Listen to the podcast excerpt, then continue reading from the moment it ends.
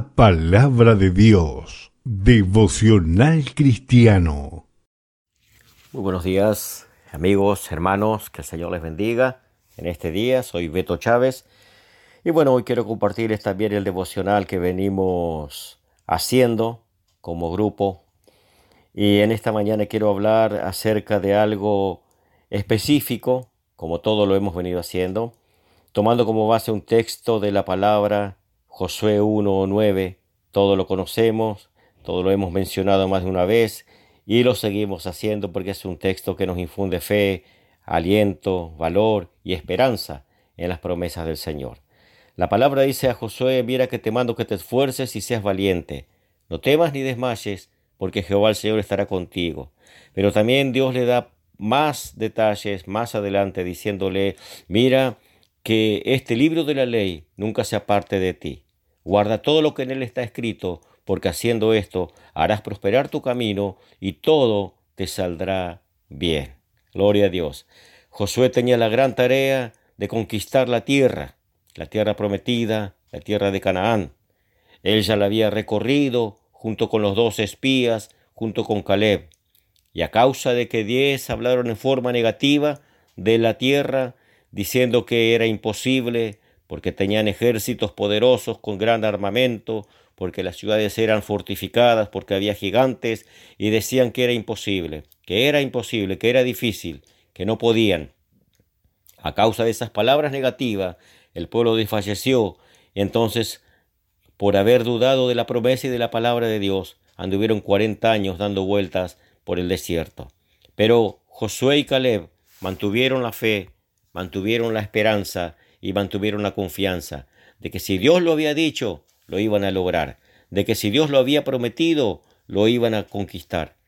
No les importó los grandes muros de Jericó, no les importaron los gigantes que había en la tierra, ni tampoco les importaron los ejércitos que tenían cada ciudad, cada nación, cada reino. Ellos sabían que Dios era más grande, porque habían visto lo que Dios había hecho en Egipto, como Dios derrotó a Faraón y como Dios derrotó a la nación de Egipto a través de todas las plagas que le había enviado. Josué tenía experiencia de Dios, del poder de Dios, de la fidelidad de Dios y de la grandeza de Dios. Por lo tanto, él no dudó, él no desmayó y él avanzó. Pero el, el requisito que Dios le había dado era que nunca se apartara de él o que él nunca se apartara del libro de la ley. Que todo lo que estaba escrito lo tenía que guardar, lo tenía que cumplir y lo tenía que vivir en su vida. Y eso es lo que Dios de cada uno de nosotros nos demanda, que estemos enfocados en su palabra, en la palabra de Dios. Jesucristo le dijo a los discípulos y a la gente que lo seguía, escudriñen las escrituras, porque en ellas está mi voluntad. Y la palabra de Dios dice que la voluntad de Dios para nuestras vidas es buena, es agradable y es perfecta. Entonces la única forma que vamos a encontrar de que la voluntad de Dios se revele a nuestra vida para estar enfocados en Dios es en la palabra, a través de la palabra. El apóstol Pablo dijo que la palabra de Dios es viva y es eficaz y es más cortante que toda espada de doble filo y que penetra hasta lo más íntimo de nuestro ser. La palabra de Dios es infinita. La palabra de Dios no tiene límites y la palabra de Dios es eterna, porque Jesucristo dijo, el cielo y la tierra podrán pasar, pero mis palabras no pasarán.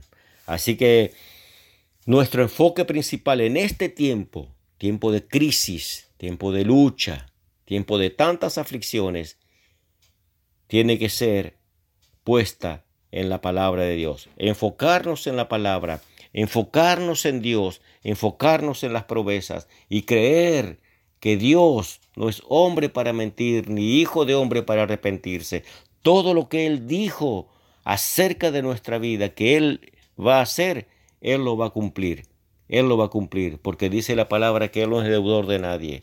Y lo que Él dice, lo hace. Lo que Él promete, lo cumple.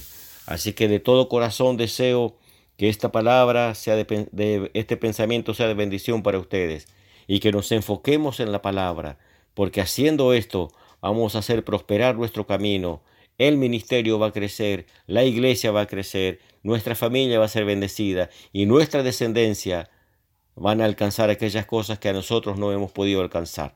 Deseo que Dios les bendiga ricamente y que tengan un gran día de bendición.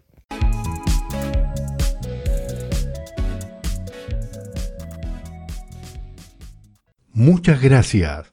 Será hasta nuestro próximo encuentro. Ex alumnos del Instituto Bíblico Río de la Plata, IBRP.